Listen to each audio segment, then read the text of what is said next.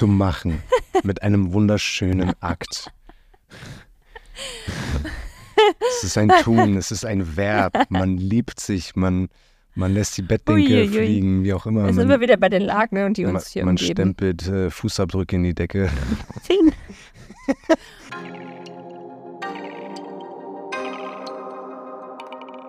Hallo und herzlich willkommen bei Die Eltern-WG, das Experiment. Der Podcast für alle Eltern, die sich als Paar verloren haben und gleichzeitig ihre Werte und ihre Vision vom Familienleben beibehalten möchten. Team trotz Trennung. Kann das funktionieren? Welchen Herausforderungen werden wir begegnen? Welche haben wir bereits gemeistert? Wir verfolgen unsere Vision von Familie mit diesem Modell, solange wir von ihm überzeugt sind. An diesem Experiment möchten wir euch gerne teilhaben lassen. Wir sind Johannes und Carola Queller, Eltern von zwei wundervollen gemeinsamen Kindern und einem Bonuskind.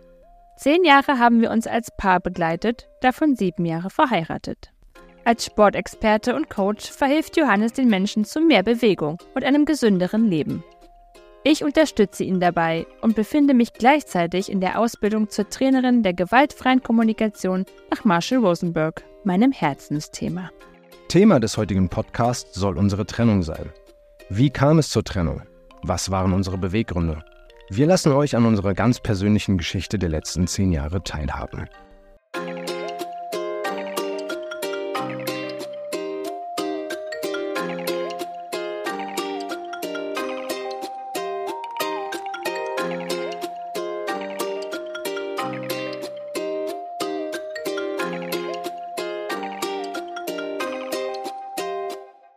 Hi, Hi. Wir ist kommen immer noch so spooky. ja jetzt auch noch unter den Bettlagen. Unser Ton, Passend zum Thema heute. unserem Tonstudio, ja, to Bettlagen, da haben wir uns früher schon drin verkrochen. Mm. Okay, aber Die heute ich Zeiten sind jetzt vorbei. Ah, ja, brisantes Thema eigentlich. Unsere Trennung. Hm. Ja, also grundsätzlich ähm, haben wir ja noch nicht mit vielen Menschen über unsere Trennung gesprochen. Aber mit den paar wenigen Menschen, mit denen wir geredet haben, Kamen so einige unterschiedliche Reaktionen. sehr unterschiedliche Reaktionen haben wir erhalten. Äh, Von überrascht und stutzig über interessiert, äh, wie der Weg denn so gehen kann. Sind so skeptisch und äh, ja, eben halt fragen, wie soll denn das funktionieren? Ja, und aber auch teilweise entrüstet.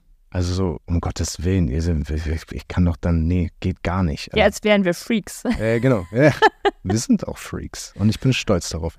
Also eigentlich haben wir uns schon dran gewöhnt, Freaks zu sein, weil auch bezüglich der Kindererziehung wir eine ähnliche Reaktion schon oftmals erhalten Das haben. stimmt. GfK zieht Kreise Mhm. und äh, lässt in der Umgebung die Nase rümpfen. Bei Menschen, die noch nicht reflektiert genug sind.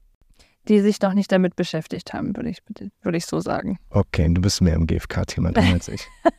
Ich würde sagen, Menschen, die noch ein Brett vorm Kopf haben, die rümpfen die Nase. Ja. Ah, okay.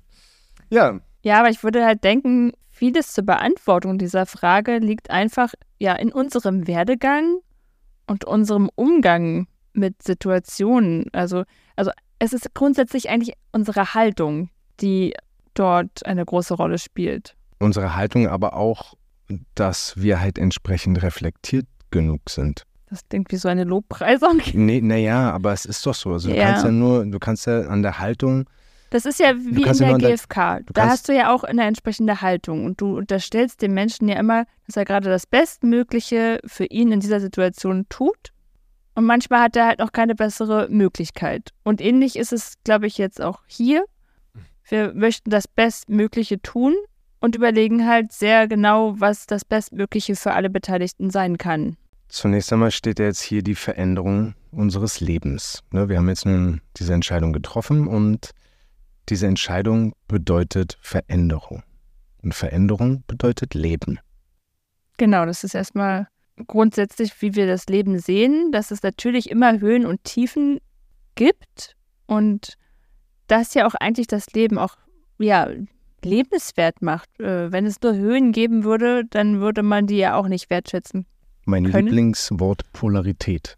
Die Mhm, Polarität des Lebens. Ohne Licht kein Dunkeln, ohne Höhen keine Tiefen. genau. schmalzig. Ja. ja, so hat eigentlich ja jeder Mensch mit Herausforderungen zu tun.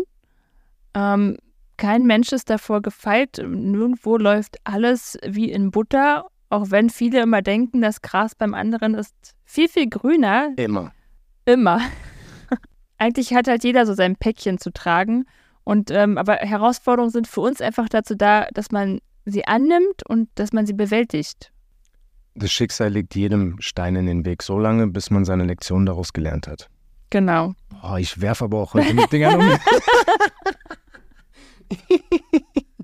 Ach, herrlich. Ja, und ich gehe auch davon aus, dass jeder die Situation im Leben ähm, erhält oder damit konfrontiert wird, mit denen er auch wirklich umgehen kann, also denen er gewachsen ist, beziehungsweise an denen er dann wachsen darf. Oder noch spiritueller, dass er halt die Situation bekommt, für die er oder sie, äh, also das Schicksal eben diese Vorsehung, Vorhersehung eben geplant hatte. Also das heißt, dass du diese Situation oder Schicksalsschläge bekommst, weil du einen tieferen Sinn vom Universum in die Wiege gelegt bekommen hast, dessen Sinn dir vielleicht in dieser Situation oder in dieser Sekunde noch gar nicht ähm, erschließt, aber ähm. irgendwann vielleicht, wenn du ähm, in die richtige Phase eintrittst. Genau. Jetzt sind wir schon sehr spirituell unterwegs. Aber das ist ja auch so ein aber Teil ja, unserer Trennung. Das also, ist nein, nicht ein Teil unserer Trennung, aber kommen wir später zu. Ein Teil zu. unseres Wegs. Kommen ja. wir später zu. Ja, also grundsätzlich sind wir aber genau in den letzten Jahren extrem an unseren Herausforderungen gewachsen oh ja. und sind dafür auch extrem dankbar. Ja. Fistbump. genau, und wir, wie sich unsere Herausforderungen jetzt genau darstellten, das würden wir euch jetzt einmal ganz detailliert beschreiben. Einmal runterrattern. rattern, rattern. Mm. Nehmt euch einen Kaffee, einen Tee, ein, ein Getränk. Es könnte etwas dauern. ja, erstmal sind wir als Patchwork-Family gestartet. Mhm. Das war schon die, die erste große Herausforderung. Ähm, ich, jeder, der eine Patchwork-Familie hat, wird die ein oder andere ähm, Herausforderung daran kennen. Ähm, bei uns war es so, dass eigentlich so die erste wunderschöne Verliebtheitsphase, die man ja eigentlich total genießt und wo man auf Wolken schwebt, naja, die wurde auch bei uns halt von starken Gefühlen begleitet und natürlich gab es auch diese Verliebtheitsphase. Wolke 7. Nur leider konnten wir die nicht so sehr genießen, wie wir uns das vielleicht gewünscht hätten, weil da gerade erst die frische Trennung ähm, bei dir im Raum stand. Mit kleinem Baby, dreiviertel Jahr alt. Genau. Das Bonuskind war noch ein ganz kleines Baby und dementsprechend war das ja, also faktisch war eigentlich gerade dein Traum von Familie ja das erste Mal zerplatzt. Mhm. Und du hattest große Ängste, den, den Kleinen zu verlieren. Absolut, ja. Das so musste dann entsprechend äh, etwas ertränkt werden. Ja, und da habe ich mich ein bisschen im Alkohol geflüchtet. Ja. Und dann gab es da auch viele Differenzen, erinnere ich mich. Äh, die Kommunikation mit der Kindsmutter war nicht immer so gelungen. Da hätte ich mir mehr äh, dich gewünscht. Oh. Mit dir kann ich super reden, auch jetzt nach Trennung. Damals war das natürlich schon sehr schwierig. Also die, die Kommunikation war ähm, auf beiden Seiten schwierig. Ich bin auch nicht immer ein leichter Mensch, was Kommunikation anbetrifft, äh, anbelangt. Zumindest damals. Ich bessere mich ja auch. Ich, ich bin ja auch lernfähig. Mhm. Ähm, aber die, Kommunik äh, die Kommunikation war schwierig. Und ähm, genau, da gab es die ein oder andere Differenz, die natürlich ich dann auch mit in unsere Beziehung getragen habe und äh, entsprechend schneller gereizt war und nicht so glücklich.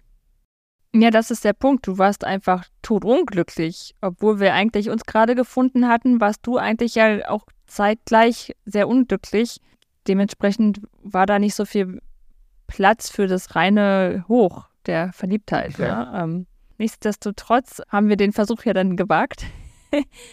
Und ähm, ja, hatten aber dann natürlich auch Schwierigkeiten. Der Kleine war dann halt ähm, alle zwei Wochen, nee, jede Woche war er bei uns, mal einen Tag, mal zwei Tage. Aber es war natürlich total schwer, ne? Für so ein ganz kleines Baby ist natürlich das dann mit ganz hoher Verlustangst verbunden. Plötzlich ist Papa nicht mehr die ganze Zeit da. Und dann geht er ab und zu zu Papa, dann ist aber plötzlich Mama nicht da und das, das kleine Baby versteht ja eigentlich noch gar nicht, was da so los ist. Und hat natürlich dann auch unfassbare Angst. Also er konnte sich dann halt bei uns auch wirklich schwer wohlfühlen. Also es fiel ihm schwer, sich zu öffnen. Und so ein Stück weit hatte ich auch das Gefühl oder den Eindruck oftmals, dass er dann auch mich so ein bisschen wie eine Konkurrenz ja, wahrnimmt. Mit Sicherheit, ja. Ähm, weil ich ja dann irgendwie auch noch da war und ich könnte ja dann Papa irgendwie noch mit ein bisschen mit wegnehmen. Ja, also es war einfach ähm, eine Herausforderung. Definitiv. Ja. Es gab aber auch noch mehr Herausforderungen. Wir haben uns nämlich auch relativ schnell äh, dazu entschlossen, eine Firma zusammen zu gründen, die Strength Academy. Mhm. Ja, wir wollten unseren Traum verwirklichen, Menschen zu einem gesünderen Leben zu verhelfen. Ja, was wir unterschätzt haben, dass wir dann auch Kollegen werden. Und das ähm, natürlich auch bedeutet, dass wir das Arbeitsgeschehen Arbeitsgeschehen lassen, sein lassen dürfen und das nicht mit ins Privatleben Leben nehmen. Ja. Das war spannend, der da, Prozess. Damit habe vor allem ich als Workaholic total meine Probleme gehabt ähm, da mal abzuschalten oder halt das ähm, Berufliche nicht mit ins äh, Private reinzunehmen, weil für mich ja 24-7 Arbeit anstand. Ja, sowohl als auch, ne? Also du hattest die Probleme, dass wenn wir dann mal ein, ein Date hatten, wo es eigentlich dann um uns beide als Paar gehen sollte, hast du halt mal versucht zu entspannen, aber wenn du entspannst, dann sprudelt es halt oben im Hirn. ADHS. Und dann kommen so ganz viele verrückte neue Ideen was super für die Firma ist, aber was natürlich dann in dem Moment für die Paarzeit eher so war, ähm, okay, können wir jetzt einfach mal entspannen und das, für das uns ist halt so, das ist, ich glaube, das ist so eine Sache, ähm, wo wir halt einfach so gnadenlos unterschiedlich sind. Ne? Also weil ich halt diese, dieser kreativ-ADHS-Mensch bin, der halt, wenn wir, vor allem, wir sind immer sehr, sehr gerne in die Sauna gegangen und waren mindestens einmal die Woche in der Sauna.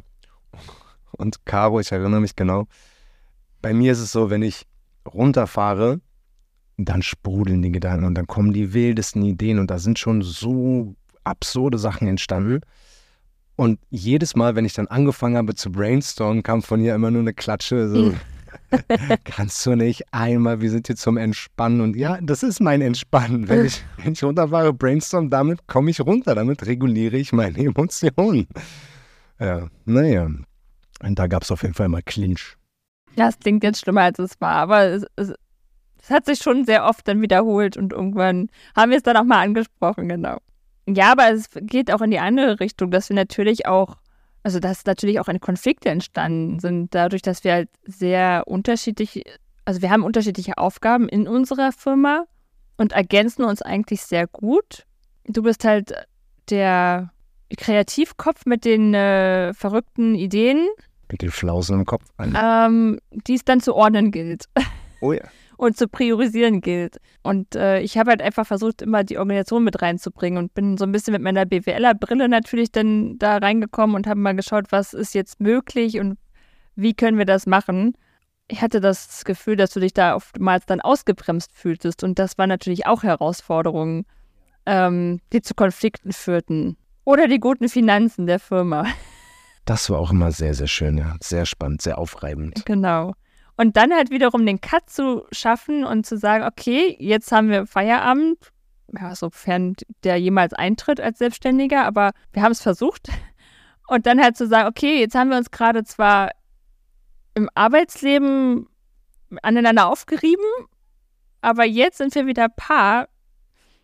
Das, äh, das hat für auch, dich nicht so gut geklappt. Das musste auch erstmal gelernt werden. Für mich, für mich, geht es besser als für dich, ne? Das war für mich äh, schwieriger, ja. Also eigentlich kann man ja schon sagen, wir haben, wir haben schon super viel Zeit miteinander verbracht. Also wir hatten physisch sehr viel Zeit miteinander, weil mhm. wir zusammen im Gym trainiert haben. Wir haben zusammen gearbeitet und ähm, ja, naja, dann natürlich auch das Family Patchwork Life. Also da, wenn ich meinen Kleinen hatte, dann haben wir auch immer zusammen was gemacht. Also wir hatten schon viel Zeit. Nur das Wichtigste als Paar hatten wir nicht. Quality Time. Genau. Rückblickend hatten wir auch in den letzten sieben Jahren nur fünf Dates. Das ist dann äh, schon die, die Zeit, als dann auch die Kinder dazu kamen. Ne? Aber wir hatten auch zu Beginn ja schon wenig Zeit, wenig qualitative Zeit. Ne, wir waren zwar ab und zu in der Sauna, aber auch das wurde weniger, ähm, weil wir einfach als Startup, das haben wir ja zu zweit geführt. Ne? Wir waren ja ein Zweimann-Unternehmen und haben versucht, äh, die Welt zu retten. ja, und dann waren natürlich auch alle Arbeiten äh, nur auf uns zwei äh, ja, auf, aufgeteilt. Es war ein immenser Workload, den wir zu bearbeiten hatten. Und zeitgleich hattest du ja auch noch deine andere Tätigkeit in der anderen Firma. Du hattest ja auch noch das Gym zu dem Zeitpunkt. Das Spraycrossfit, ja. Da war es für dich auch sehr schwer, weil deine also Organisationsfähigkeit war ja noch nie so die größte Stärke. ADHS. ähm, da war es natürlich extrem schwer für dich überhaupt zu priorisieren und zu organisieren, was mache ich wann, sodass du dann auch irgendwann ja dich entschieden hattest, dass das Spray dann auch Genau, das war 2017. Sein zu lassen. Genau, das war dann schon etwas später. Ja, aber der Plan war eigentlich immer durch entsprechendes Wachstum schnellstmöglich natürlich ja, zusätzliche Mitarbeiter einzustellen, um halt auch eine Aufgabenverteilung zu erreichen, die halt unsere Stärken abbildet und halt weiter zu wachsen. Ja, das war immer das Ziel. Von dem Ziel sind wir an sich nicht abgekommen, nur der, der Weg dahin, der war steinig. Der, wir haben so einige, so wie viele, so wie eigentlich fast alle. Ne? Also wir haben, warum sind wir anders als alle anderen? Wir haben auch viele Steine in den Weg äh, gelegt bekommen. Unter anderem ähm, haben wir, wir hatten ja auch, äh, nochmal so rückblickend, 2014 hatten wir die Schweinegrippe. Mhm. Elf Tage lang Fieber. Und ich weiß noch, ich hatte. Ja, 15 war das, glaube ich. 2015? Mhm. Wir hatten elf Tage lang Fieber, richtig Fieber. Und ähm, wir haben aber in der Zeit halt ne, viele Filme geguckt und da haben wir eigentlich richtig gute Quality Time gehabt. So das ist so absurd. Das ist eigentlich, ich habe diese Erinnerungen halt genauso, dass wann immer wir krank waren und ich hatte den Eindruck, dass wir durch diesen hohen Workload, in, da waren wir auch relativ oft krank. Häufig krank, ja. Aber das waren so die, die wertvollsten Paarzeiten, an die ich mich so erinnere, weil wir da halt wirklich den Fokus auf uns mal hatten. Also wir haben zusammen das Bett geteilt und es gab keine große Arbeitsablenkung, zumindest in den Zeiten, wo wir halt wirklich, ähm, waren. wirklich sehr krank waren. Doch schön. und, und ja, das waren dann unsere schönsten Paarzeiten. Es ist doch eigentlich auch sehr traurig, aber ich erinnere mich daran eigentlich tatsächlich positiv. Ja, und dann haben wir natürlich nicht nur die Krankheiten, sondern auch generell gab es immer wieder Probleme. Man hat äh, bei der Arbeit dann den falschen Menschen vertraut, mit falschen Menschen, äh, was heißt falschen, mit, mit nicht den richtigen Menschen zusammengearbeitet, wurde hintergangen, äh, hinters Ohr gezogen. Nee, wie heißt das? hinters Licht geführt. So. Ums Ohr gehauen, wie sagt man denn? Scheiße, ich höre auf mit Floskeln. Die liegen mir ja auch nicht, da bist du bei mir an der richtigen Stelle. Genau, machst wie ein kranker Vogel, verpfeift dich. Na, aus welchem Film war das? Kommentiert mal. Das weiß ich auch nicht. What? Ich kann das jetzt nicht auflösen, die sollen kommentieren. Ja. Wir schweifen ab. Ja. Also wir waren ja. gerade dabei, ähm, Organisationsfähigkeit und Wachstum durch mehrere Mitarbeiter die Aufgabenverteilung zu verbessern Nein. oder zu erleichtern und dadurch das Wachstum der Firma voranzutreiben. Ja, zeitgleich war natürlich auch irgendwie der Wunsch schon da, dass wir auch eine Familie gründen möchten. War natürlich ein bisschen hin und her gerissen, ähm, weil die Firma eben noch auf unserer beider Schultern verteilt lag und wir noch nicht an dem Punkt waren, Aufgaben abzugeben. Aber wir waren auch ein bisschen der Illusion verfallen, naja, wir haben ja jetzt noch zehn Monate Schwangerschaft, da Moment, könnten wir den Sprung du, ja noch schaffen. Du, du, du, überspringst aber gerade was. Was vergesse ich? Ähm, Gelbkörperhormon eigentlich, also wir haben uns zwar eine Familie gewünscht, aber ähm, wir haben nicht verhütet, weil es hieß, dass ohne Gelbkörperhormon, also ohne zusätzliche Gabe von Progesteron, du gar nicht schwanger werden kannst. Und dann waren wir auch noch eine Woche vor meiner Das stimmt, aber wir hatten es ja trotzdem schon auch darauf angelegt. Also es hätte ja jeder was halt klappen können, bis wir dann gemerkt haben, es klappt eben nicht und das wäre die Ursache.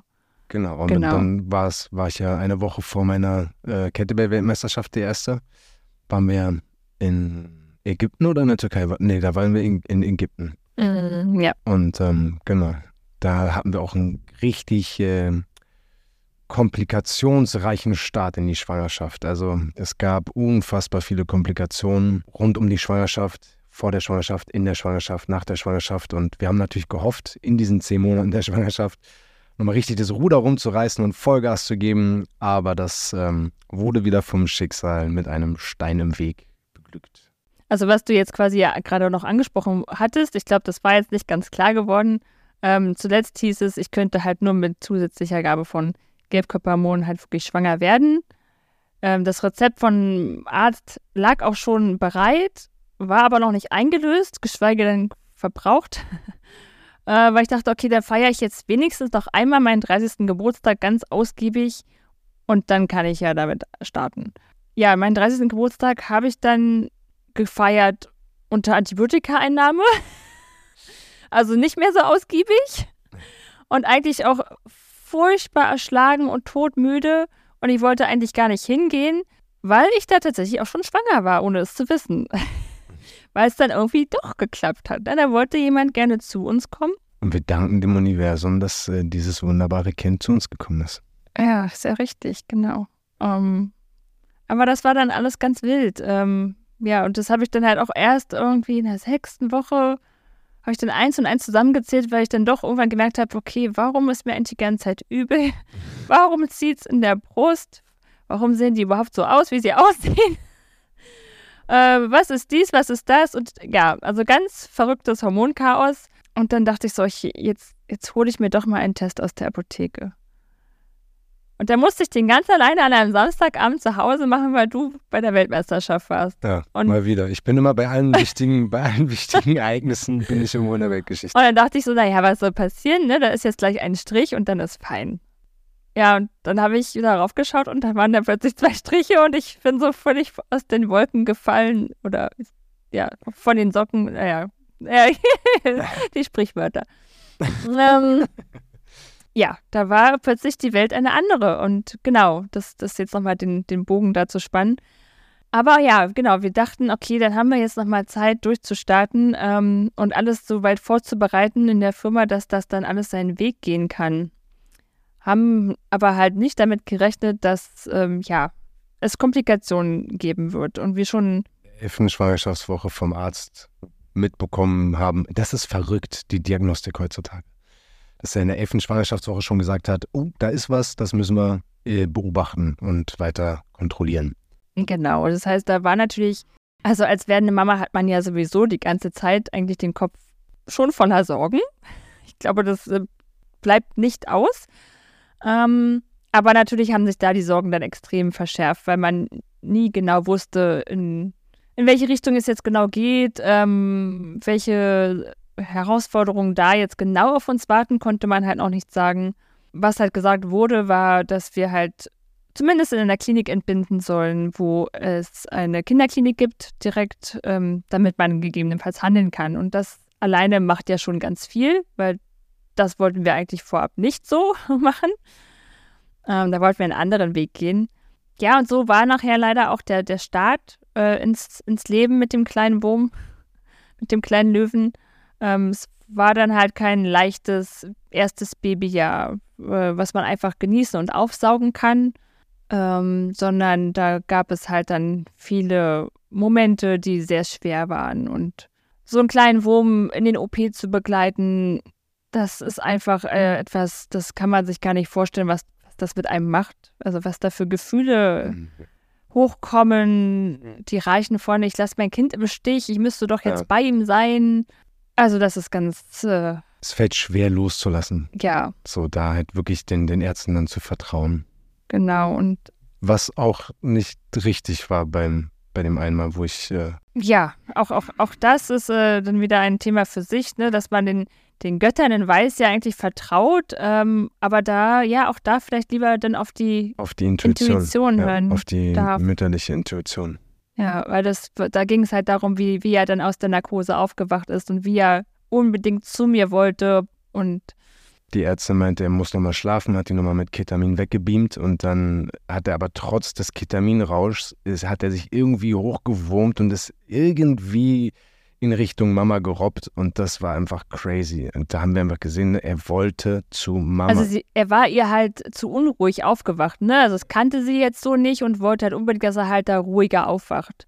Aber er war halt einfach mit dieser ganzen Situation ja. so überfordert und ähm, konnte halt nicht ruhiger sein. Er brauchte halt aber trotzdem halt Mama. Und so jetzt wie, im Nachhinein ja. wissen wir warum, weil High Need Baby, HSP, Genau, er, er war halt ein, ein Baby, was immer von einem gerne mehr brauchte, also mehr Mama mehr, oder mehr, auch mehr Papa, mehr Nähe, mehr Liebe, mehr, mehr alles. Mehr Unterstützung. Ja, Das, was wir ihm gegeben haben, hatten wir dann nicht. Nämlich wir hatten keine Unterstützung.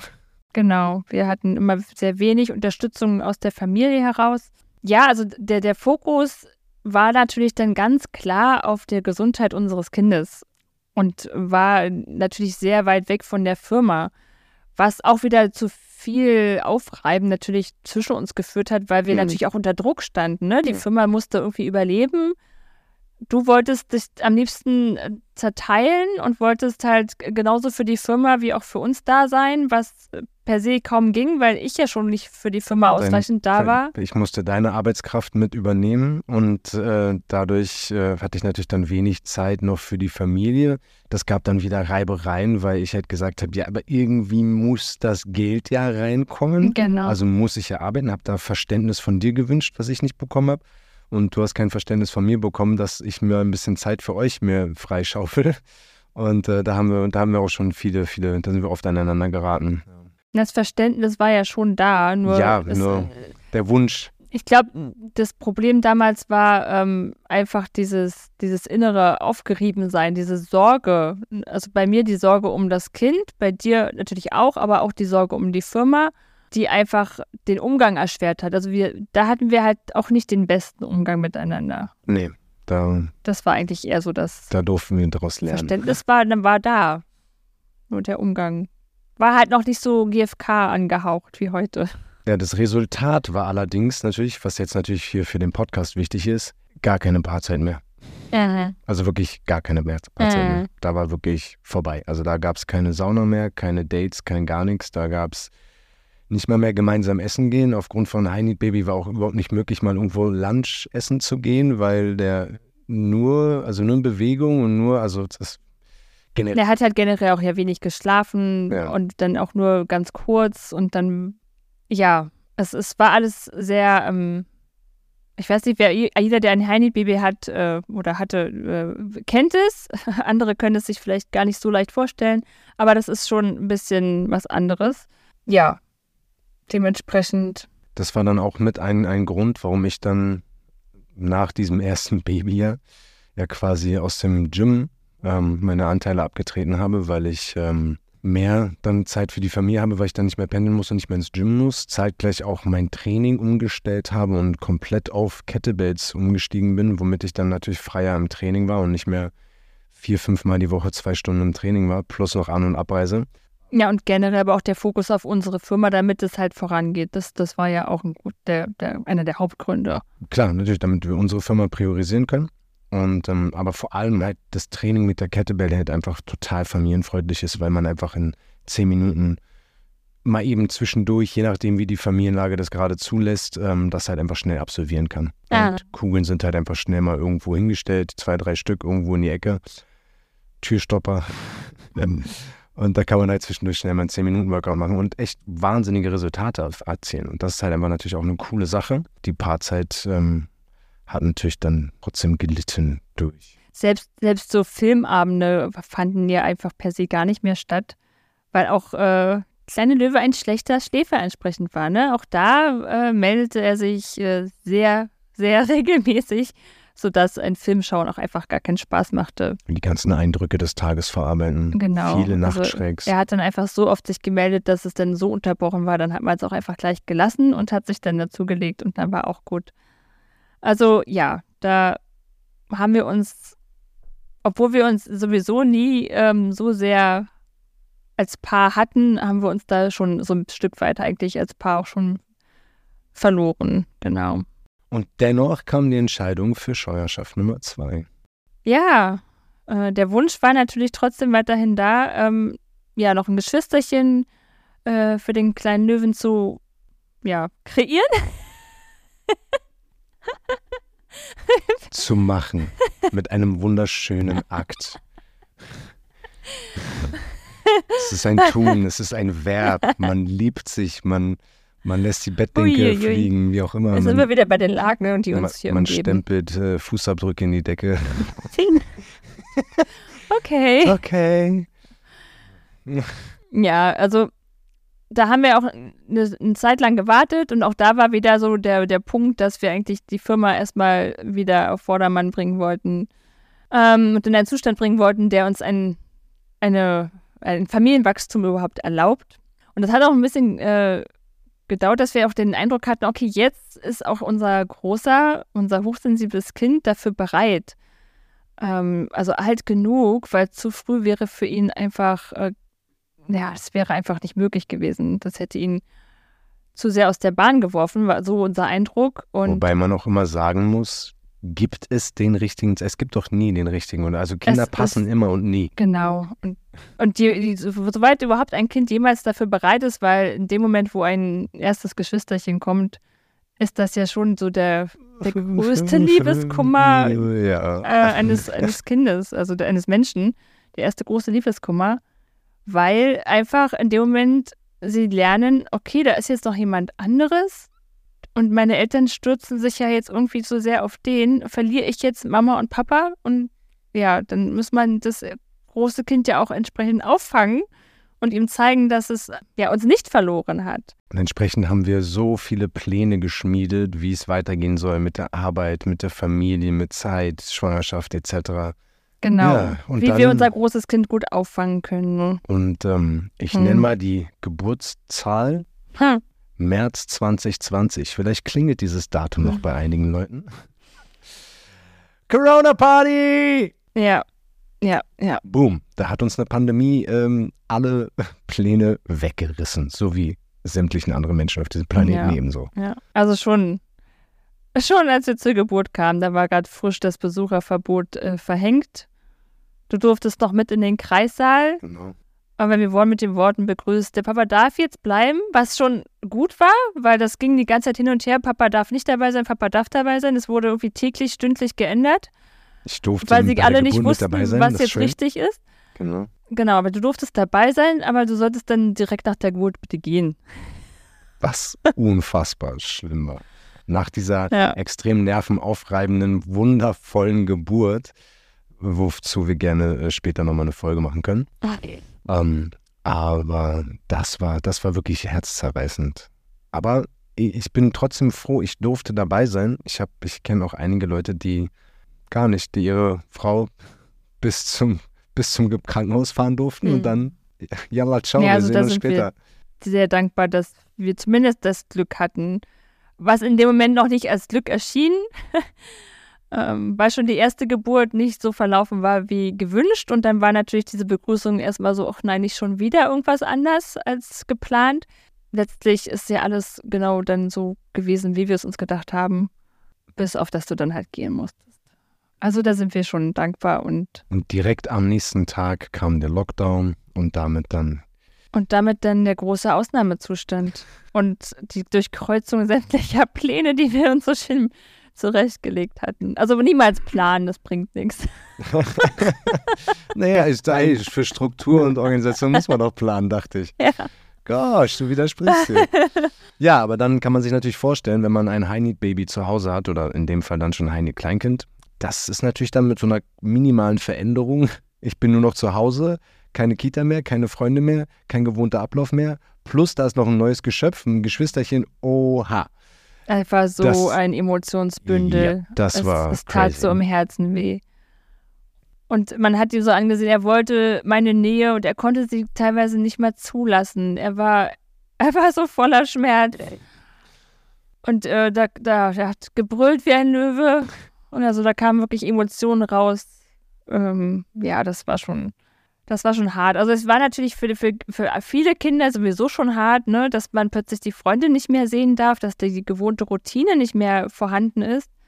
Ich erinnere mich auch erst dann aus dem Mittagsschlaf aufgewacht und fragte, vielleicht ist irgendwo noch ein Spielplatz geöffnet, wo Kinder sind. Ne? Das war ja der erste Lockdown, da waren ja sämtliche Spielplätze gesperrt, man durfte ja nichts mehr draußen machen. Äh, du konntest mit ihm einfach, also nichts aus, seiner, aus seinem gewohnten Alltag, war nichts mehr, wie es vorher Unser war. Vermieter war auch Gar richtig, nicht. richtig nett. Wir hatten so im, im Hof, hatten wir so einen eineinhalb Meter breiten Weg und wir durften nicht mal auf diesem Hof spielen, Mhm.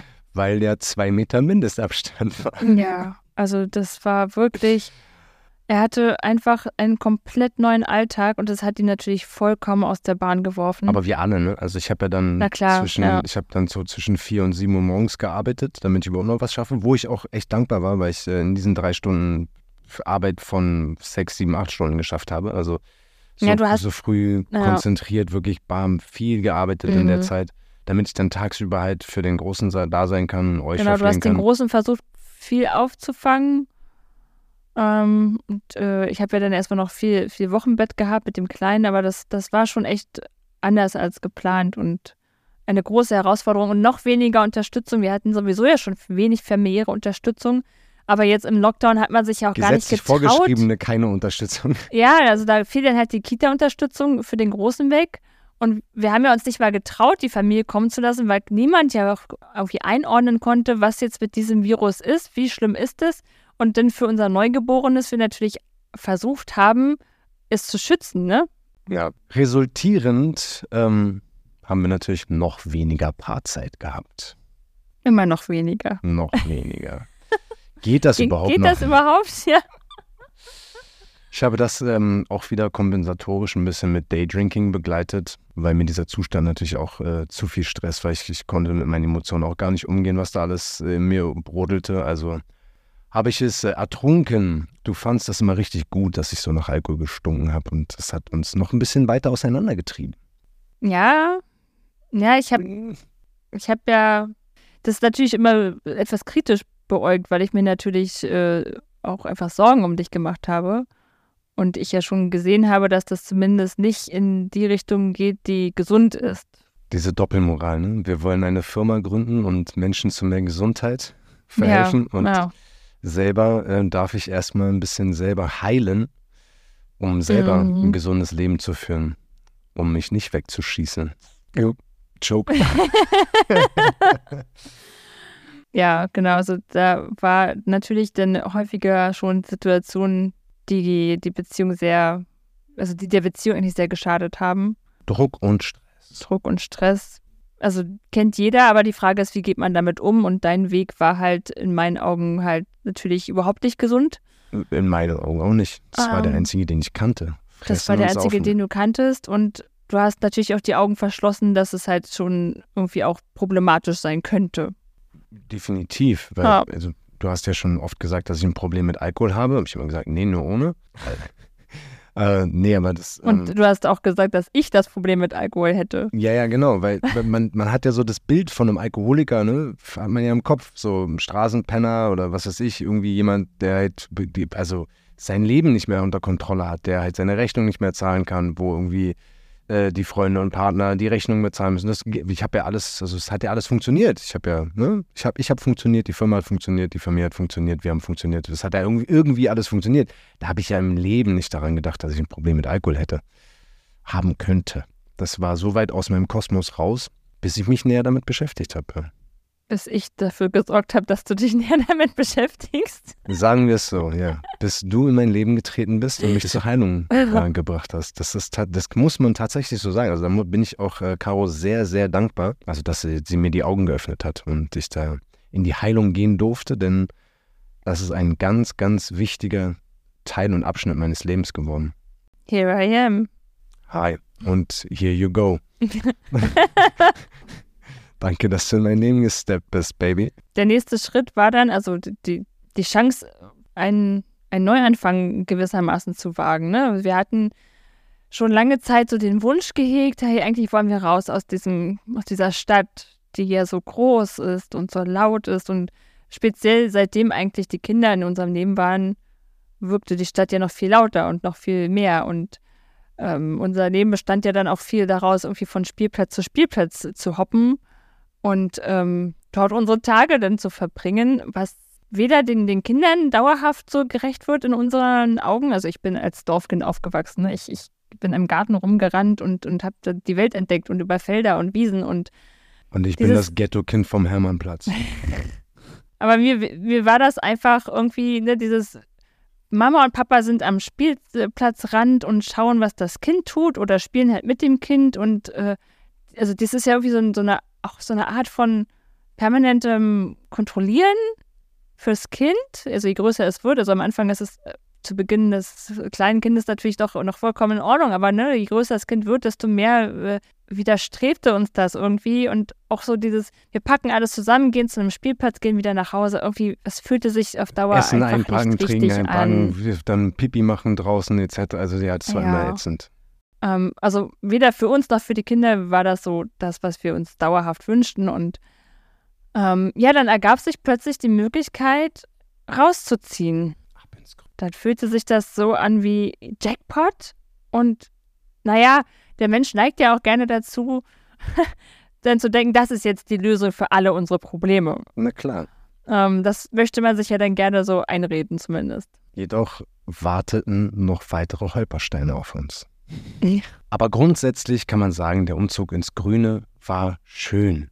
Allerdings sind eine der größten Stressfaktoren im Leben eines Menschen ein Umzug. Und der Umzug aus einer Wohnung, aus einer Stadtwohnung, in eine Doppelhaushälfte auf dem Land zog so einige Herausforderungen mit sich. Ja, grundsätzlich war es auf jeden Fall die, die richtige Entscheidung, weil wir hier einfach so viel mehr von der Natur zehren und äh, die Kinder jetzt das haben, was, was sie eigentlich brauchen. Also unser Großer hat ja sogar in der Stadt schon damals gesagt, obwohl er da noch relativ klein war, viel. dass ihm die Stadt zu laut ist und äh, zu viele Menschen dort leben und ihm das alles zu viel ist. Das Krasse, wenn, ich habe ihn ja immer mit dem, mit dem Fahrrad in die Kita gebracht und da hat er auch schon, obwohl wir Nebenstraßen gefahren sind, hat er immer gesagt, dass es ihm zu laut ist. Ja. Und selbst wenn wir jetzt halt einen Ausflug in die Stadt machen, äh, sagt er auch jedes Mal, oh Hilfe, das ist ihm zu viel. Also er, Aber generell auch auf Äh, Kinderfesten und so. genau, ja, also er, er ist da halt Lautstärke, wirklich ähm, viele Menschen, seiner- reizüberflutet. mit seiner Hochsensibilität auch einfach wirklich sehr sensibel und ähm, Reizüberflutet. kann das aber zumindest auch in Worte fassen, was ich halt total feiere. Das ist eh so es, es stark. war auf jeden Fall ein, ein totales, äh, eine totale Erleichterung einfach, einfach, wenn man hier durch die Straßen fährt und einfach alles grün ist und äh, man, man ich, also ich saug das total auf und das war auf jeden Fall die richtige Entscheidung per se. Aber Aber und gleichzeitig gleichzeitig GFK.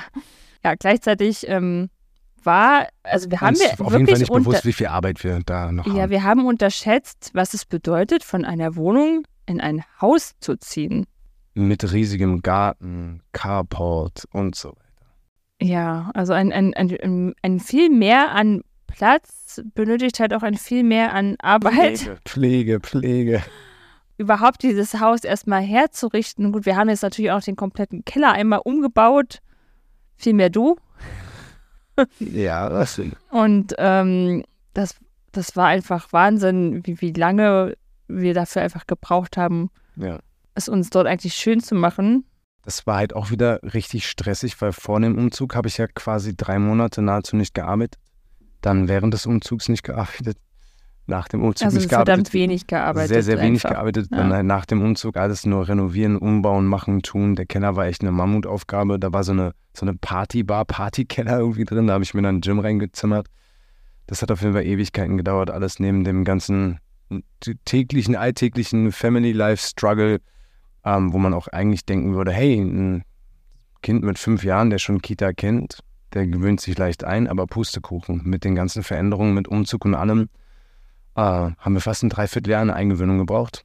Mit massivem Druck der Ki äh, auf Seiten der Kita, die halt überhaupt gar kein Verständnis hatten. Die halt einfach gesagt, ach, der ist doch fünf Jahre, der muss das weg können, der ist ja nicht die erste Kita und, und haben Das- so viel Druck gemacht. Das war ein kleiner Kulturschock auf jeden Fall, weil wir von einer sehr tollen Kita in Berlin kamen. Ähm, es war eine Montessori-Kita und da waren wir echt verwöhnt. und ähm, hatten erst hier einen guten Eindruck, der sich dann leider ganz schnell doch ins Gegenteil umkehrte. Oh ja. Und ja, da, ähm, da gab es dann so einige Herausforderungen. Dann kamen auch wieder gesundheitliche Herausforderungen beim kleinen Fisch hinzu, der ja mittlerweile auch schon ein bisschen größer wieder war. Das, was sich zum Glück nicht bestätigt hatte, also da war zum Beispiel äh, zum Glück der Krankenhausaufenthalt nachher ähm, das, das Ende des, des Liedes und äh, hat sich leider, also hat sich zum Glück nicht äh, weiter Bestätigt, bestätigt. ja. Genau. Ja, ansonsten hatten wir da noch einen richtig schönen. Ich habe mich immer gefragt, wie so ein, wie so ein äh, kleinen äh, Garten deutscher Gartenzaunkrieg entsteht. Jetzt weiß ich es. Wir hatten dort eine Nachbarschaft, die sehr toxisch war, um es positiv auszudrücken. Das Witzige ist, als wir dort einzogen, war ja eigentlich schon unser Gedanke, okay, das ist ein großer Garten, den wir uns teilen werden. Es steht und fällt mit den Nachbarn. Und wir hatten uns natürlich ausgemalt, dass wir dann tolle Nachbarn da finden und die Kinder zusammen spielen werden und alles ganz toll ist, so wie im Bilderbuch. Und zum Schluss sind wir eigentlich nur noch nach Hause gekommen in der Hoffnung, dass die nicht draußen sind oder gar nicht erst zu Hause. Es und umgekehrt trat leider das auch. komplette Gegenteil ein und Menschen, die uns nicht ferner sein könnten von ihrer Art, zogen dort ein, ja. Das haben wir dann ein halbes Jahr mitgemacht und haben uns dann entschlossen, die Fahne zu essen, die Zelte zu packen und weiterzuziehen. Und ja. haben glücklicherweise im gleichen Ort noch ein, wieder ein Doppelhaus gefunden in der Hälfte. ein Doppelhaus. Da was wolltest aber, du nie wieder rein. Was, was allerdings, ja genau, ich wollte nie wieder Doppelhaushälfte. aber die jetzigen Nachbarn sind cool.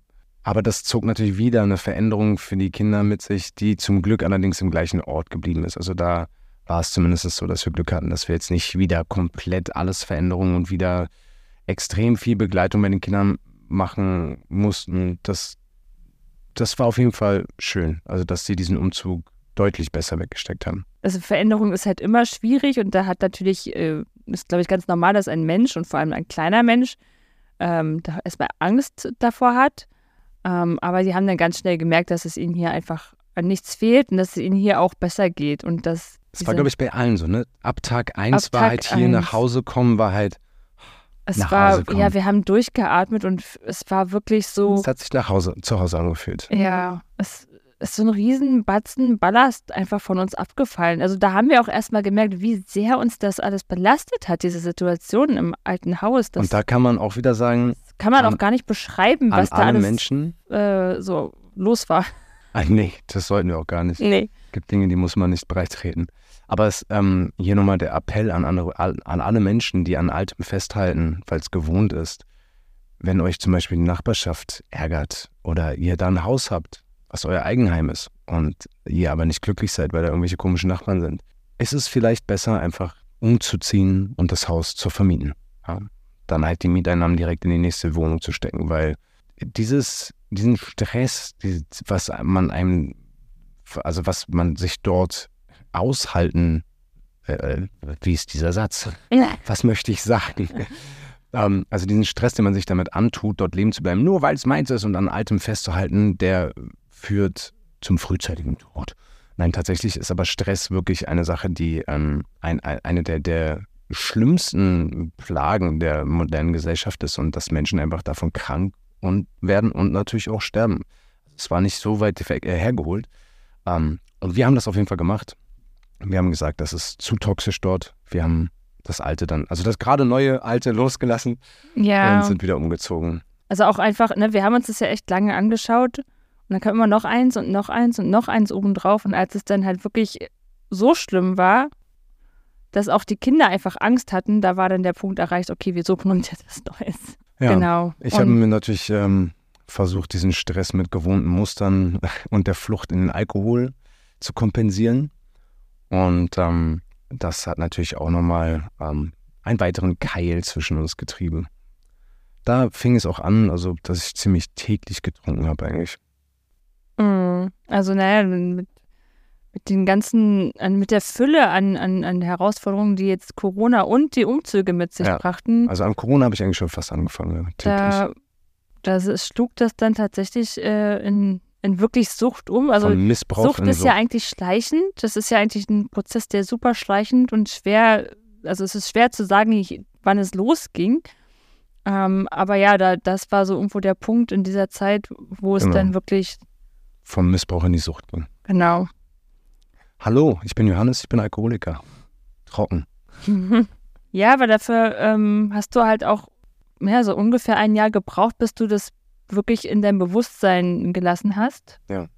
Da gab es dann einen Moment, wo du mich in meinem, in meinem Auftritt mhm. gefilmt hast und mir dieses Video am nächsten Tag ähm, vorgespielt hast. Und das war so der Wendepunkt der ganzen Geschichte, wo ich festgestellt habe, oh, ich habe tatsächlich ein Problem mit dem Alkohol und habe mir dann Hilfe gesucht.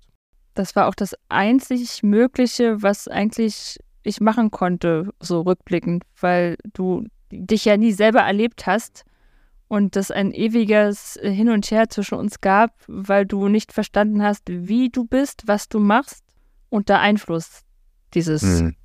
Mittels. Zeugs. Und äh, dann hast du es erkannt und dann hast du äh, ja dich erschrocken. Mhm. Und wie? Und ähm, hast äh, ja Maßnahmen eingeleitet, Gott sei Dank. Man kann das ja kurz mal anschneiden. Ich bin dann zu den anonymen Alkoholikern gegangen, wobei, wobei ich mich eigentlich echt gesträubt habe, dahin zu gehen, weil ich da Vorurteile hatte. War aber die beste Entscheidung. Also es war eine, ist eine gute Gruppe gewesen. Und ähm, das Schöne ist für alle, die in einer ähnlichen Situation vielleicht sind, dort kann man einfach mit Gleichgesinnten reden und das hilft einem. Dort wird dir keiner ins Wort fallen, dort wird dich keiner verurteilen, sondern dich einfach so sehen und hören, wie du bist und was du gerade erzählst. Ja, drei Monate später bin ich in die Suchtberatung gegangen, ähm, habe dort auch nochmal einen sehr, sehr, sehr, sehr, sehr guten Therapeuten kennengelernt, ähm, der mich bis heute begleitet und der ist einfach echt super. Das waren auf jeden Fall zwei sehr, sehr, sehr wertvolle Schritte. Und dann kam der, der dritte Punkt, nämlich in meine, äh, in, in die Richtung der inneren Heilung. Ähm, eine Tiefenpsychotherapie, ähm, Depression, Burnout und Alkoholismus. Fast forward, ein Dreivierteljahr, die Therapie war nichts für mein ADHS-Wesen. Aber dazu später mehr. Wir haben auf jeden Fall, ich habe Schritte eingeleitet und es war ein holpriger Weg. Ähm, und ja, Caro hat auf jeden Fall weiterhin oder so diese ganze Alkoholthematik hat halt einfach nachhaltig einen Keil zwischen uns getrieben. Ähm, weil sie nachhaltig, also auch, ich weiß nicht, ob es heute immer noch so ist, aber ähm, sehr, sehr lange noch natürlich Angst hatte, dass ich wieder trinken werde. Zumal ich dann dreiviertel Jahr, nachdem ich trocken war, auch einen Rückfall hatte, ähm, wo ich dann äh, nochmal getrunken habe. Es war genau zu der Zeit des Umzugs. Hochstress wieder. Also, also des zweiten Umzugs. Des zweiten ja. Umzugs dann. Ja, und ähm, das war auch wirklich, ja, das war sehr hart.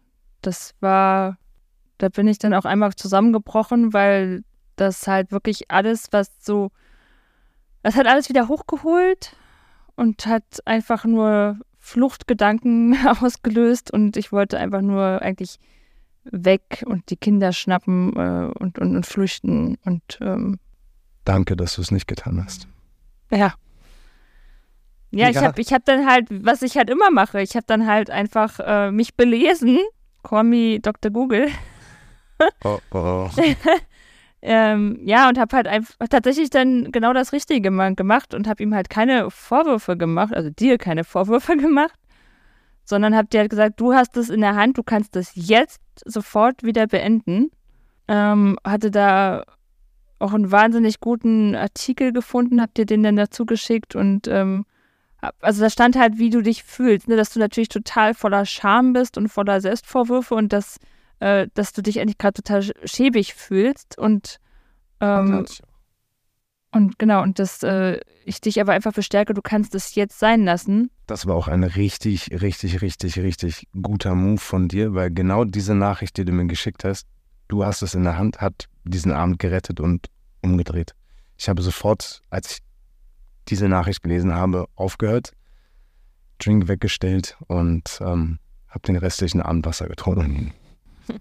Ja, aber nichtsdestotrotz hat das natürlich ganz viel mit dem Vertrauen gemacht, ne? dass, dass ich natürlich mir dann nicht mehr sicher war, ob, ob, ob ich sicher bin, ne? ob du jederzeit wieder irgendwie rückfällig wirst, ähm, wie sehr du jetzt darin verstrickt bist, wie sehr du äh, standhaft bleiben möchtest oder kannst.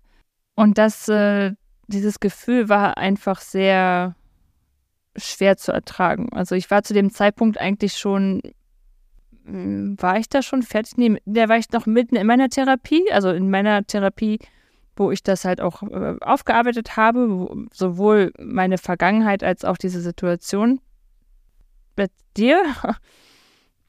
Und ähm, da steckte ich noch mittendrin. Genau, aber ja, diese, diese Sicherheit konntest du mir natürlich in dem Moment nicht geben. Und das, das ist halt einfach das, was, was sehr, sehr viel kaputt gemacht hat zwischen uns. Hm. Du warst auf jeden Fall erst glücklich mit meinem Prozess, dass ich es angegangen bin und dann wieder stark enttäuscht von deinem Traumschloss, das ich nie wieder trinken. Das war natürlich die, die Hoffnung gewesen, ja. Genau. Ja, aber auch da, also wir haben halt, also in dieser Zeit sind wir wirklich auch wieder sehr, sehr stark gewachsen. Ne? Also wir hatten halt unsere Therapien und wir haben einfach auch ganz, ganz viel miteinander gesprochen und Verständnis füreinander gehabt, viel hinterfragt und einfach sind miteinander sehr groß gewachsen. Ja. Ja, ich glaube ja, dass, dass jeder Mensch äh, im Leben auf denjenigen, auf denjenigen trifft oder sich diese Menschen anziehen, ähm, den das Schicksal ihm halt schickt, ne, um, um miteinander zu wachsen, um Trigger aufzuarbeiten, äh, gemeinsam. Und, äh, Und wie lange dieses gemeinsam geht, liegt dann halt in den Händen des Schicksals. Entweder ist diese Person nur dein Heiler oder Heilerin. Und bringt dich halt ähm, zu deiner Version 2.0 und geht dann wieder. Und 3.0. So wie in diesem Fall. Vielen Dank fürs Anstupsen in die Heilung und tschüss.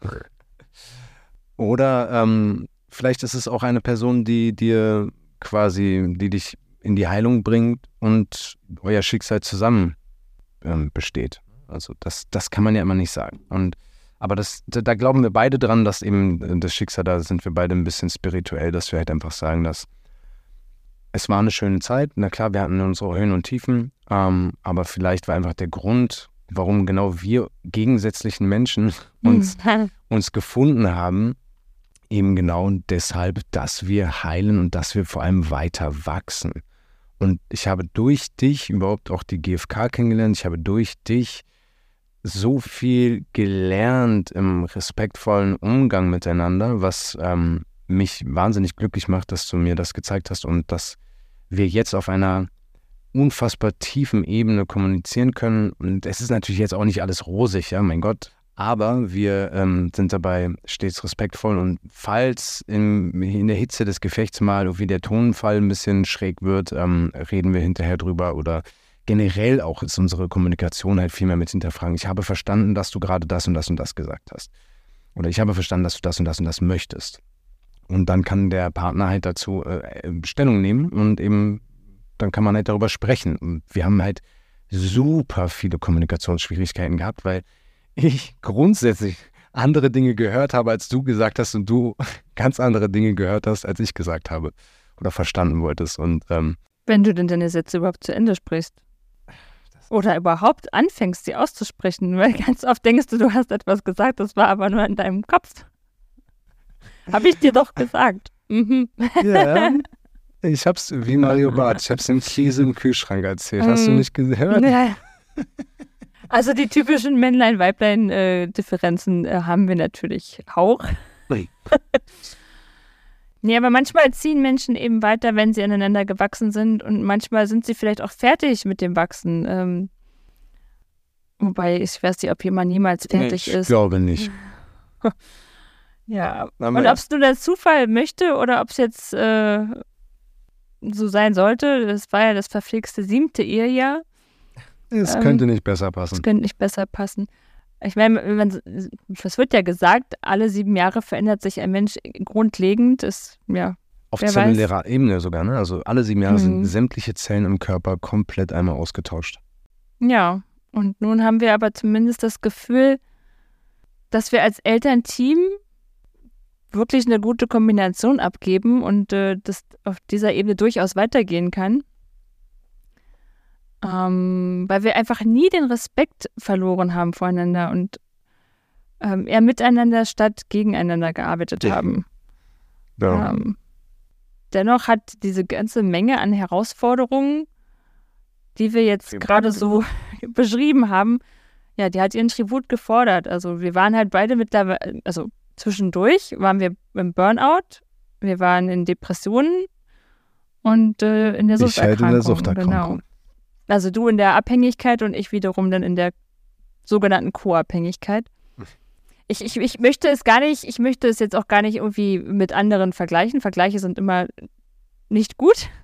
Äh, es gibt sicherlich auch noch andere, äh, schlimmere Herausforderungen, die Menschen äh, teilen können. Aber ja, für uns war es jetzt halt so, dass dass die Liebe oder ein Teil der Liebe einfach verloren gegangen ist und nicht mehr für eine Liebespartnerschaft ausreicht.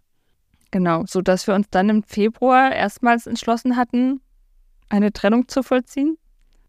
Beziehungsweise. Die, was ich, wo ich echt sagen muss, das war die respektvollste, auf Augenhöhe stattfindendste, liebevollste Trennung, die ich jemals erlebt habe.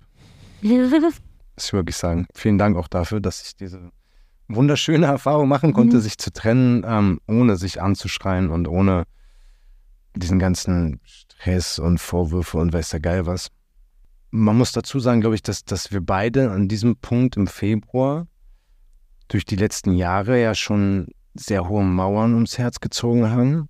Aus Schutz, ja. Aus Schutz mhm. ähm, und uns da ja schon sehr entfernt haben. Mhm. Und dadurch wahrscheinlich die Trennung einfach auch so emotionslos stattfinden konnte. Also ich bin nicht emotionslos. Was heißt emotionslos? Also ich habe schon geweint wie ein Schlosshund. Ja. aber es, es fühlte sich in dem Moment, nee, es fühlte sich jetzt auch nicht unbedingt richtig an, aber es, es, es löste irgendwie ganz viel Druck. Weil wir standen einfach eigentlich jahrelang so unter Druck, dass die Arbeit funktionieren soll, die Kindererziehung funktionieren soll, und die Beziehung funktionieren soll. Also wir als Menschen haben eigentlich permanent funktioniert ja. und haben ganz vergessen, auf uns zu schauen, dass, dass es uns eigentlich auch gut geht. Also auch als Individuum. Ja. Wir haben vergessen, für uns zu sorgen. Also vor das ist so witzig, weil gerade in der GfK, da geht es ja auch um die Bedürfnisse und vor allem auch um die eigenen Bedürfnisse die haben wir jahrelang so übergangen, weil auch einfach gar kein Platz dafür war. Es war kein Platz und zudem war aber auch das Ding natürlich, dass ich dir permanent gesagt habe, du musst raus, du musst dich mit unter Menschen treffen, du musst, du musst unter Menschen, du musst dich mit Freunden treffen. Geh raus, mach irgendwas, aber du konntest das halt nicht, weil du halt das nicht ertragen hast oder halt unsicher warst, ähm, dass wenn du mich mit den Kindern alleine lässt, dass ich halt dann wieder eine Flasche Wein aufmache. Ne? So genau, ich hatte halt mehrmals diese Erfahrung, also die wenigen Male, wo ich dann halt draußen war, etwas für mich zu tun, kam ich halt dann nach Hause und fand ich halt mit einer Flasche und angedüdelt irgendwie vor, während du dich um die Kinder kümmertest. Und das war für mich einfach ein absolutes Schreckensszenario. Rückblickend betrachtet, nun ich auch. Ja, und deswegen konnte ich natürlich auch nur noch einfach äh, ja alles an mich reißen, was die Kinder betraf und mich halt hinten anstellen. Und das, durfte ich dann halt vor allem auch in meiner äh, Verhaltenstherapie dann lernen, einfach zu schauen, okay, was tut mir gut, was kann ich tun, damit es mir gut geht, damit meine Bedürfnistanks äh, ja, sich erfüllen oder füllen. und ähm, genau, das, das war so mein größtes Learning, und seither kann ich auch wieder viel glücklicher sein, zeitgleich auch zu wissen, dir jetzt wieder vertrauen zu können, dass du dich im, ja, im Griff hast, klingt total doof, aber ähm, ich weiß jetzt, dass, dass ich die Kinder guten Gewissens bei dir lassen kann. Genau. Und seit Januar 22 trinke ich nicht mehr. Und ähm, da ähm, war natürlich erstmal so die Hoffnung da. Dann kam der Rückfall im November 22.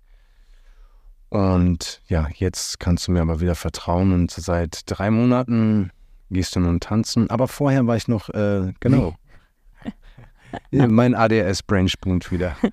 ähm, also nach der Trennung bin ich ja vom März bis Juni in einer Alkoholentwöhnungsklinik gewesen, wo ich sehr große Hoffnung drin gehabt habe, um eben therapietechnisch dort etwas äh, aufzuarbeiten, ähm, wieso, weshalb, warum ich getrunken habe, etc. Da in dieser Zeit haben wir irgendwie festgestellt im Mai, irgendwie die, die Steinmauern sind immer mehr weggebröckelt und wir lieben uns eigentlich. Und dann haben wir es im Mai nochmal versucht.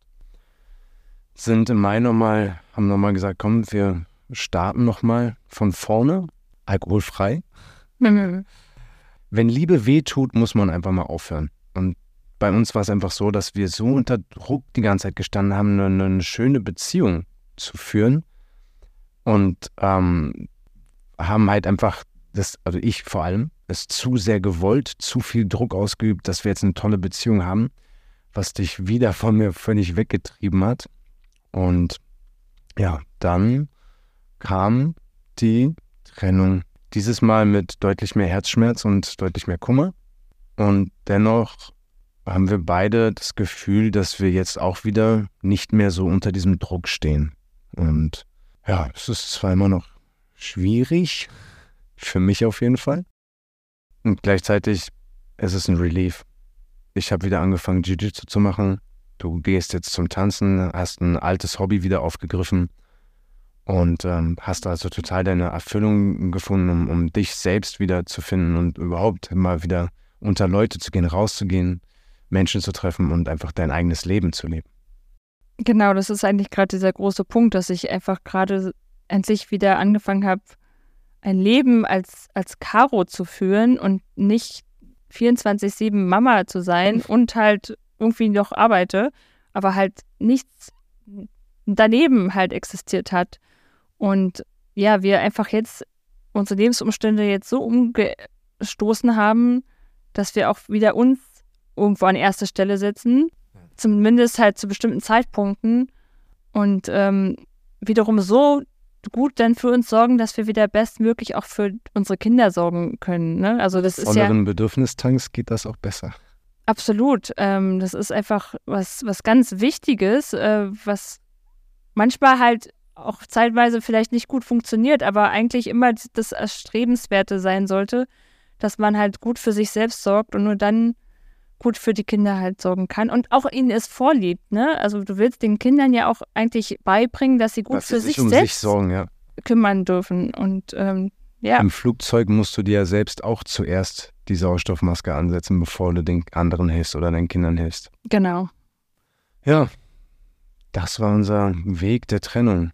Ähm, etwas verflochten und ziemlich, ziemlich verzweigt du hattest auch bei der Trennung gesagt, einfach, dass du einfach mal wieder, also dass du du sein möchtest und etwas machen möchtest, was nichts mit mir zu tun hat, weil es ist natürlich schwierig. Mhm. Wir haben zusammen im wir Gym, wir haben zusammen im Gym gesportet, wir haben das, wir haben Homeoffice gemacht, wir haben eine eigene Firma gehabt, wir haben Kinder gehabt, also wir haben quasi rund um die Uhr nur wir zwei. Es gab nichts mehr, was nicht mit dir zu tun hatte. Ja, weil ich habe dann einfach wieder angefangen zu tanzen. Das war eigentlich früher also schon mein, mein Lebens, also mein Lebenselixier, eine sehr lange Zeit lang in verschiedensten Richtungen. Und als ich jetzt wieder angefangen habe, habe ich mich gefragt, wie konnte ich so lange ohne Tanzen überleben? Und habe wieder gemerkt, wie sehr ich dadurch zu mir finde und mit mir auch in Selbstkontakt treten kann. Das ist einfach ja, da blühe ich wirklich total auf. Absolut. Die Musik läuft den ganzen Tag von früh bis spät. Sie hört nichts anderes mehr. Und wenn ich sage nichts anderes mehr, meine ich nichts anderes mehr.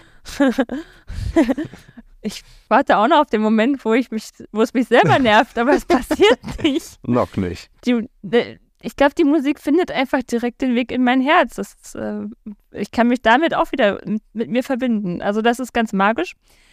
Jedenfalls, genau, hattest du ja dann die Idee auch mit dem Tanzen zu Beginn und ich habe mich einfach, ich konnte gar nicht genau sagen, warum ich mich so dagegen gesträubt habe, aber irgendwann fiel es mir dann wie Schuppen von den Augen. Ich wollte etwas nur für mich tun. Was nicht mit mir zu tun genau. hat. Genau. Aber zum Thema Tanzen können wir nochmal eine andere Folge machen. Da habe ich auch noch einiges zu sagen. Oh, oha. Oha. Was denn so? In der nächsten Folge, also nicht in der nächsten, aber in einer der nächsten.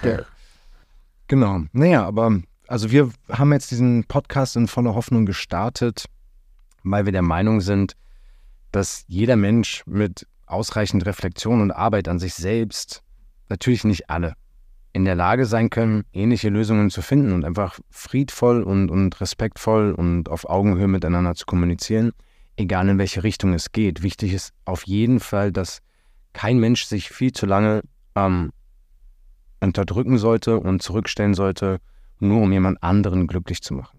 Die Priorität im Leben sollte darin bestehen, sich selbst glücklich zu machen.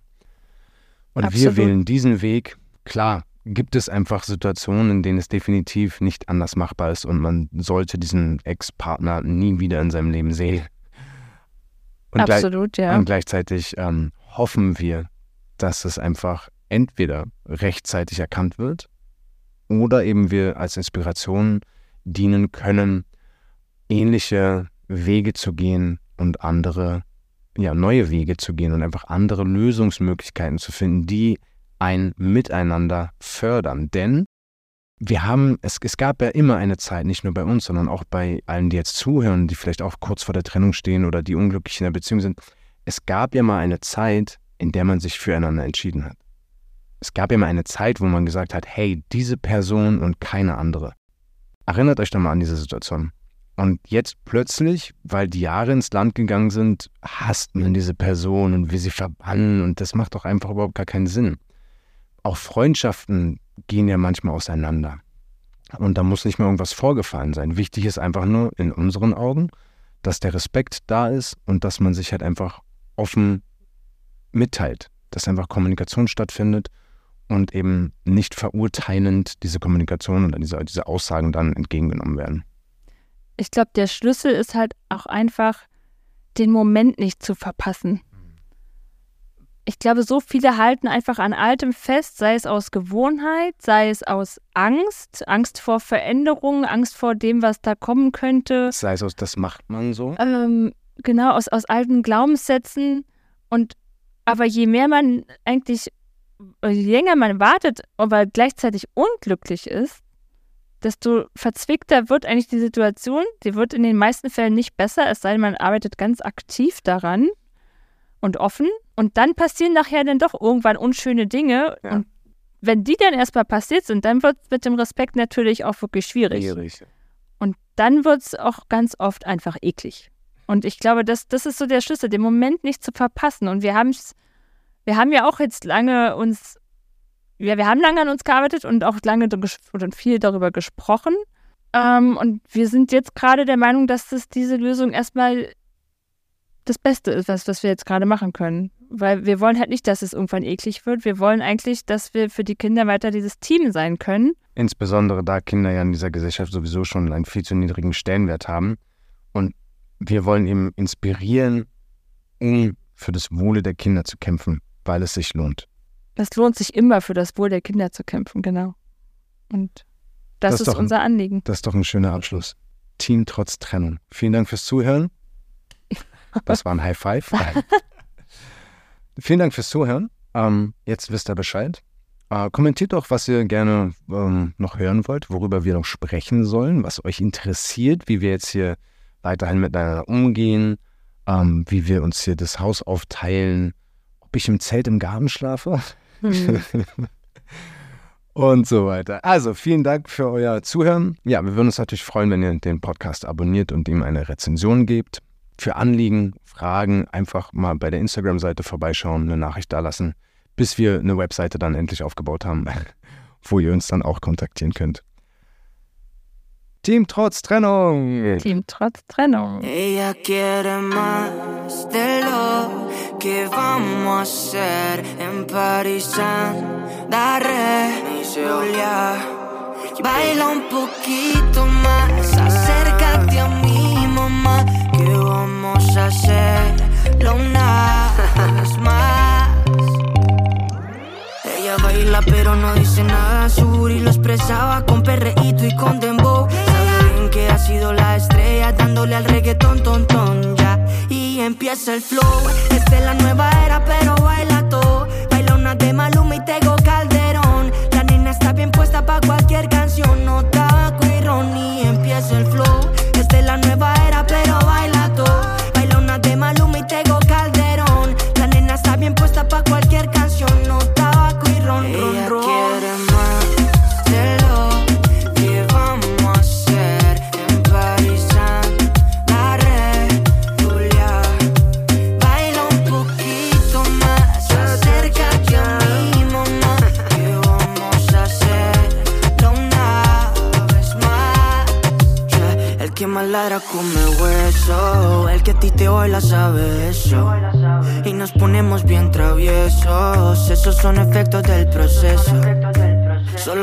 una mirada, sé lo